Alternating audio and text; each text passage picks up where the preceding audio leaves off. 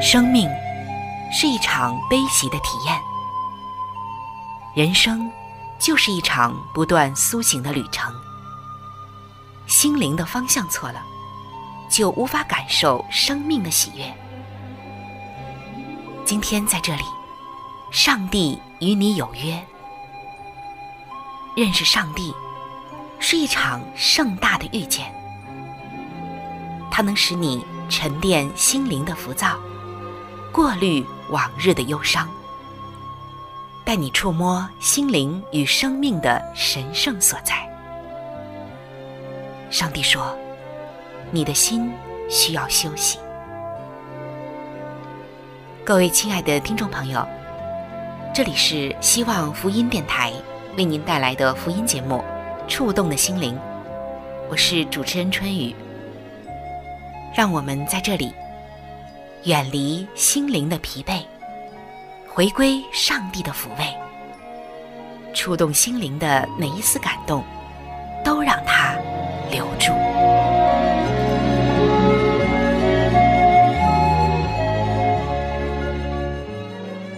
各位亲爱的弟兄姐妹，平安。欢迎您走进触动的心灵。我们都知道，在中国有一句古话说：“天生我材必有用。”是的，每一个人被造，每一个人之所以存在在这个世界上，是一定有上帝的美意、美好的计划和目的的。其实，每一个人都有着自己的特质、自己的才能、自己与众不同的地方。就像人们常说，在这世界上没有两片相同的叶子，也没有两个完全相同的人。是的，即使是双胞胎，在他们的身上也会有着一些差异。天生我材必有用，这也是上帝在对我们说的话。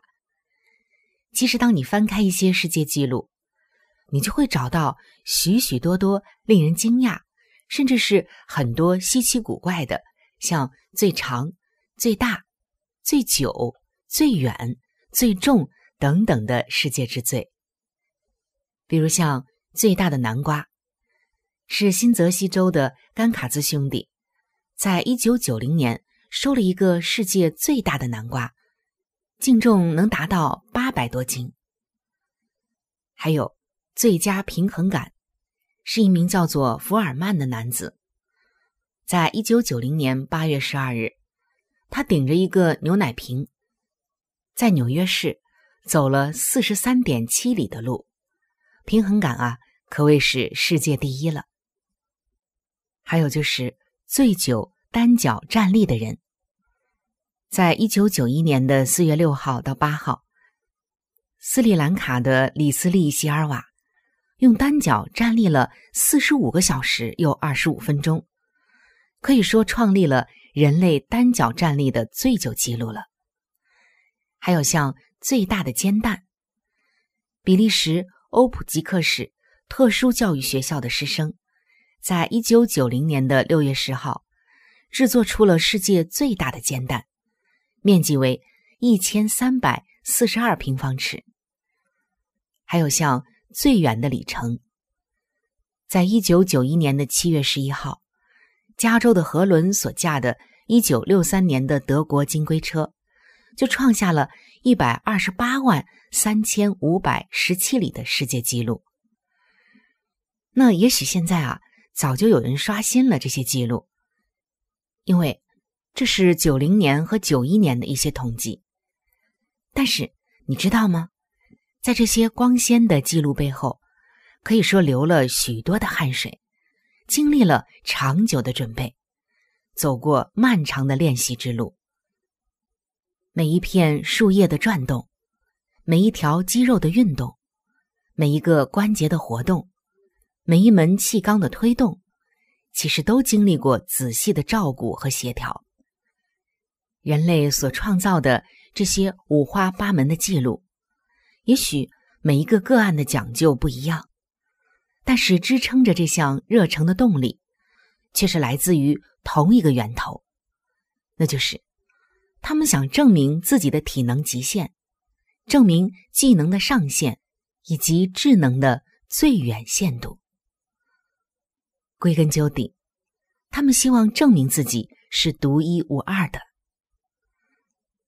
各位亲爱的朋友，你真的，你的确是独一无二的一个生命体。你的 DNA 基因密码是独一无二的，你的脸型、声音是独一无二的，你成长的家庭环境是独一无二的，你的思路、你的反应是独一无二的，你的人格结构是别无分号的，你的背景、教育、才华、恩赐都是独树一格的。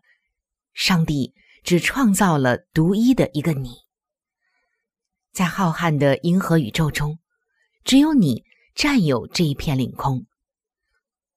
所以，在耶稣基督这里，有着你独一无二的角色，你有机会做出独一无二的贡献。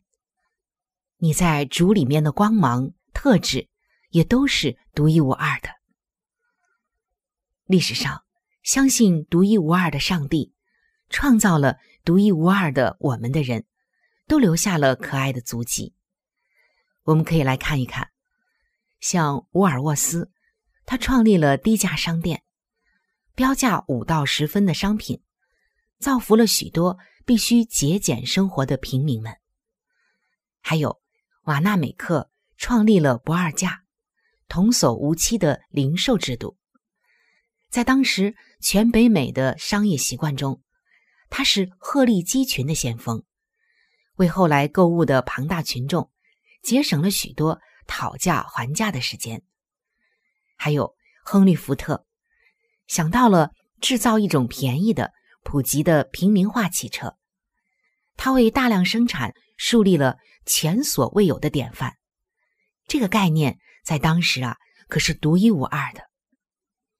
还有许多的人，许多的例子，我们看到文明的进展。某一个程度是建造在这些勇士们的贡献上。他们相信自己是独一无二的，他们秉持“天生我材必有用”的信念，他们寻找自己的独到之处。他们的点滴的贡献汇聚成了文明资产的洪流。今天我们能享受的一些现代文明以及便捷，都是源自于。他们这样的信念，各位亲爱的朋友，你不一定要靠创造世界纪录来肯定自己，你可以将你的恩赐奉献给独一的上帝，回报他精心创造你的美意，正像马太和保罗一样。打开圣经，我们就可以看到。马太锁定了犹太人做他服侍的对象，他写了二十八章福音书，证明耶稣就是犹太人盼望了数千年的弥赛亚。在四福音书的作者中，他是独一无二的。还有马可，他所关切的是上帝仆人耶稣的形象，他为万代跟随耶稣的人树立了服侍的楷模。他的切入点是独一无二的。再有就是像陆家，他拿定了主意，向罗马人证明理想的完美人物耶稣就是。他找到了罗马文化和基督教信仰的这个衔接点。我们再来看约翰，约翰的胸怀驰骋于上帝与人、事实与意义、历史与神学的交汇处。他的眼光是独一无二的。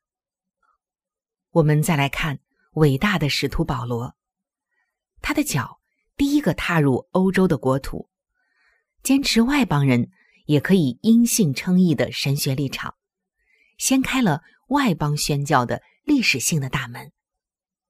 还有圣经当中许许多多的人物，都让我们看到他们的一生、他们的特质、他们的才华。上帝赋予他们的使命都是独一无二的。亲爱的弟兄姐妹，此时此刻，上帝要对你说：今天的你和他们都是一样的。上帝是不偏待人的，在上帝的眼中，你真的是全世界乃至全宇宙一个独一无二的生命体。在上帝的救赎计划当中，也有着单独属于你的那一份使命，那一份恩赐，那一份才华，以及那一份灿烂。他早就已经为你制定了一份生命的蓝图，他也早就已经给了你独一无二的特质、恩赐、闪光点和属于你的光芒，要来实现你生命中的那一份独一无二的使命。在圣经罗马书的十二章四到五节，这里就写道：“正如我们一个身子上有好些肢体，肢体也不都是一样的用处。我们这许多人，在基督里成为一身，互相联络做肢体，也是如此。亲爱的弟兄姐妹，你千万不要觉得历史上的那些伟人，圣经中的这些伟人。”是多么的优秀，多么的得蒙上帝的偏爱和眷顾。不是的，他们并不是天纵英才，他们只是找到他们那一份独特的贡献。你也不需要太才气过人，你只需要一份在主里的信心，一份服侍的热诚，就能够在上主的生命册里画下那永恒的足迹。还有属于你的那一道闪烁的光芒，因为天生我材必有用，上帝造你是独一无二的。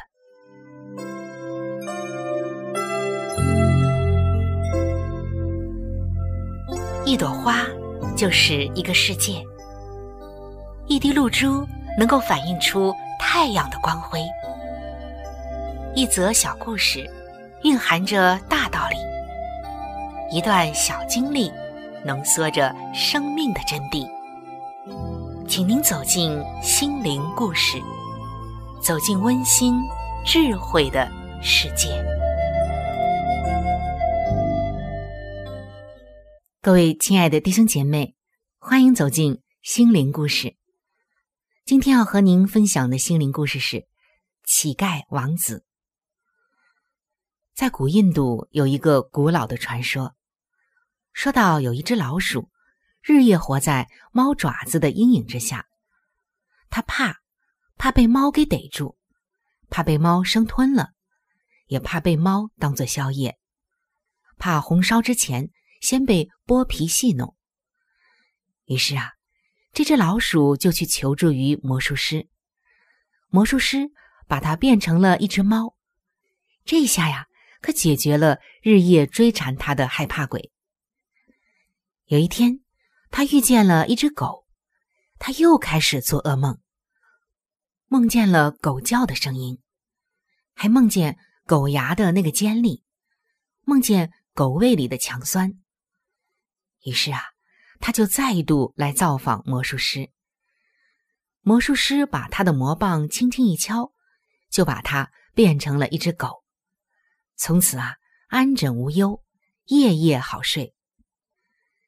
可是有一天呢，他又遇上了一只老虎。魔术师又得把它变成一只老虎。最后啊，这只老鼠变猫变狗变成了老虎，又回来诉苦，因为他又碰上了捕猎者的追捕。这一次，魔术师拒绝服务了。行了，我要把你再变回老鼠，因为你外面是老虎身子，里面却是老鼠的心。是啊，外面拥有老虎的身体，里面却是老鼠的胆识；外面拥有儿子的头衔，里面却是仆人的心态；外面拥有王子的身份，里面却是乞丐的想法；外面拥有。公民的护照，里面却是奴隶的概念；外面拥有胜利者的皮，里面呢却是失败者的肉。亲爱的弟兄姐妹，这样的人和事，你见得多吗？你可能要说了，天底下哪有这样的傻瓜？有权利不会享受，有潜能不会发挥，有力量不会使用，有才干不会运营，有存款不会支取。天下真有这样的怪人吗？那我们接着往下听，可能啊，你的看法会改变。我们先来听听下面的几个问题：你害怕失业吗？上帝不是你的天赋吗？你恐惧突然到来的灾害吗？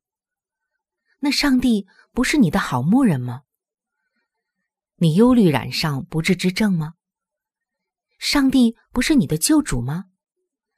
你担心前途渺茫吗？难道上帝不是你的导师吗？但我们就是害怕，就是恐惧，就是忧虑，就是担心，不是吗？亲爱的弟兄姐妹，我们拥有着王子的位分，但是生活却像乞丐的剧中人。在莎士比亚的巨著里，我们就找得到。不过呀，《路加福音》第十五章的大儿子却更加的传神。在《路加福音》的十五章十一到三十二节，这里就告诉我们一件事情：弟弟结束了放浪的生涯。怀揣着一颗破碎的心回家了。一门而望的父亲因着这个小儿子失而复得，就吩咐家里的仆人们大摆筵席，欢乐庆祝。大儿子从田里放工回来，听见父亲为浪子弟弟大肆的庆祝，当场呀就生气埋怨道：“你这儿子同娼妓吞尽了你的产业。”你倒为他宰了肥牛犊！我服侍你这么多年，样样听你，你连一只山羊羔也没给过我。父亲仁慈的点亮大儿子的心眼，说：“儿啊，你常和我同在，我一切所有的都是你的，你爱怎么享用都可以随意。”我们看到，大儿子是贫穷的，穷在了一个。明明拥有儿子的名分，却只有一颗仆人的心。今天，你可以是富有的，富在坚持儿子的名分，坚持天赋的应许，坚持王子的特权，坚持天国公民的享受，心中抓住圣经上的话语，相信上帝的保证，享受上帝的祝福。圣经给了我们太多这样的保证、应许和上帝要给我们祝福的心。比如像马太福音的六章三十二节：“你们所需用的这一切东西，你们的天赋是知道的。”听到这里，我们是不是可以放一万个心了呢？还有马太福音的七章十一节，这里说：“你们虽然不好，尚且知道。”拿好东西给儿女，何况你们在天上的父，岂不更把好东西给你们吗？听到这里，我们何必担忧烦恼呢？再有约翰福音的十四章十六节，这里说：“我要求父，父就赐给你们一位保惠师，叫他永远与你们同在。”既然耶稣已经给了我们这样的保证和应许。那我们是何等的安全和稳妥呀，亲爱的弟兄姐妹，我们不要再做那乞丐王子，因为上帝早就已经看我们是王室的贵族，这个王室是天国的王室，他也看我们是天国的公民，他要我们享受这一切的特权。罗马书的八章十五节，这里说。你们所受的不是奴仆的心，仍旧害怕；所受的乃是儿子的心。因此，我们称呼阿爸父。是的，如果你今天还是觉得像一个乞丐和奴仆那样不得自由，那么最后，让我们都来记住这节经文，《加拉太书》的五章一节：基督释放了我们，叫我们得以自由，所以要站立的稳，不要再被奴仆的恶辖制。你是天国的王子，不要再做乞丐的王子。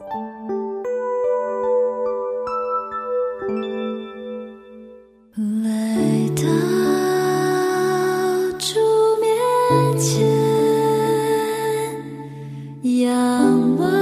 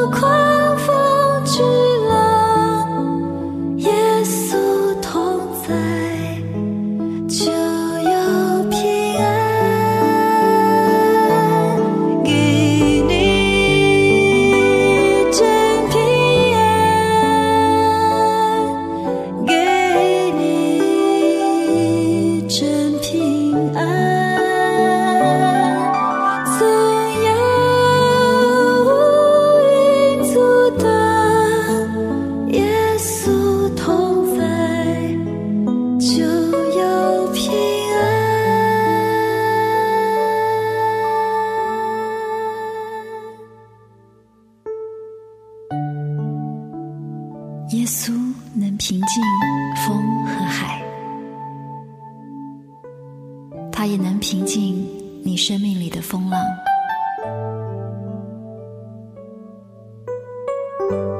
耶稣赐你的平安不是人所能给的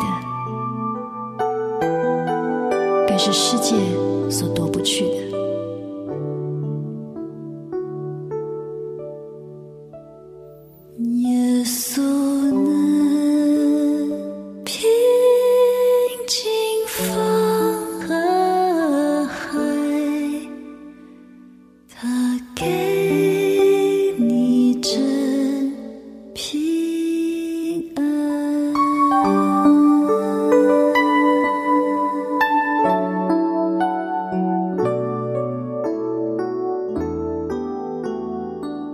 亲爱的弟兄姐妹，欢迎走进每日灵修的时间。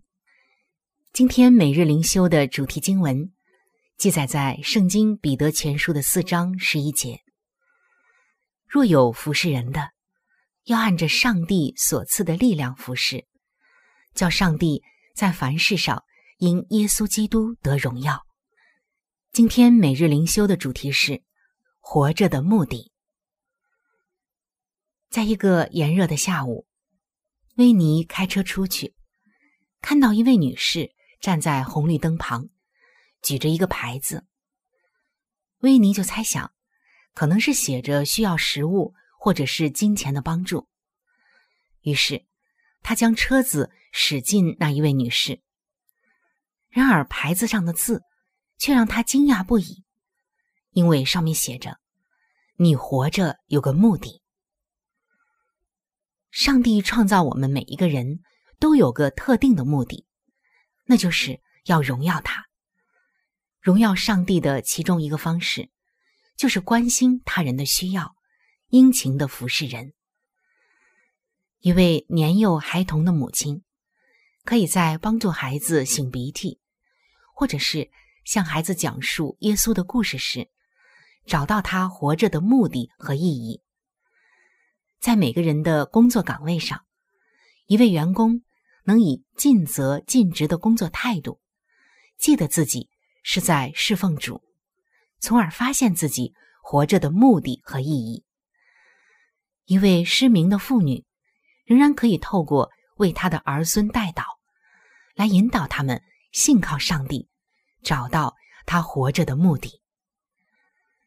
在诗篇一百三十九篇中，作者就提到，早在我们出生以前，上帝已经计划好我们一生的日子，并且记在了他的册子上了。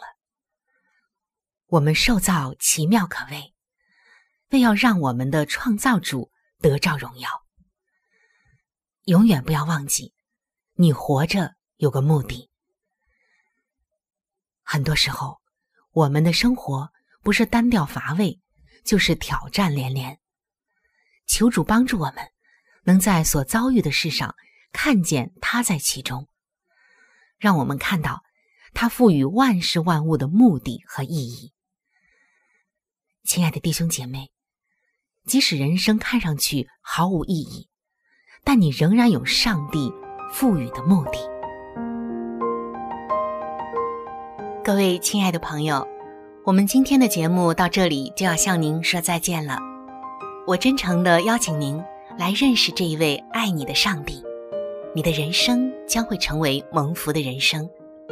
在我们这里也为您预备了圣经，还有来帮助您来了解基督教信仰的资料，都是可以免费的赠送到您的手中的。如果您需要，或者是想和我联系的话。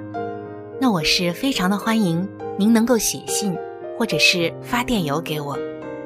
来信请寄：香港九龙尖沙咀山林道二六杠二八号。山是大山的山，林是树林的林。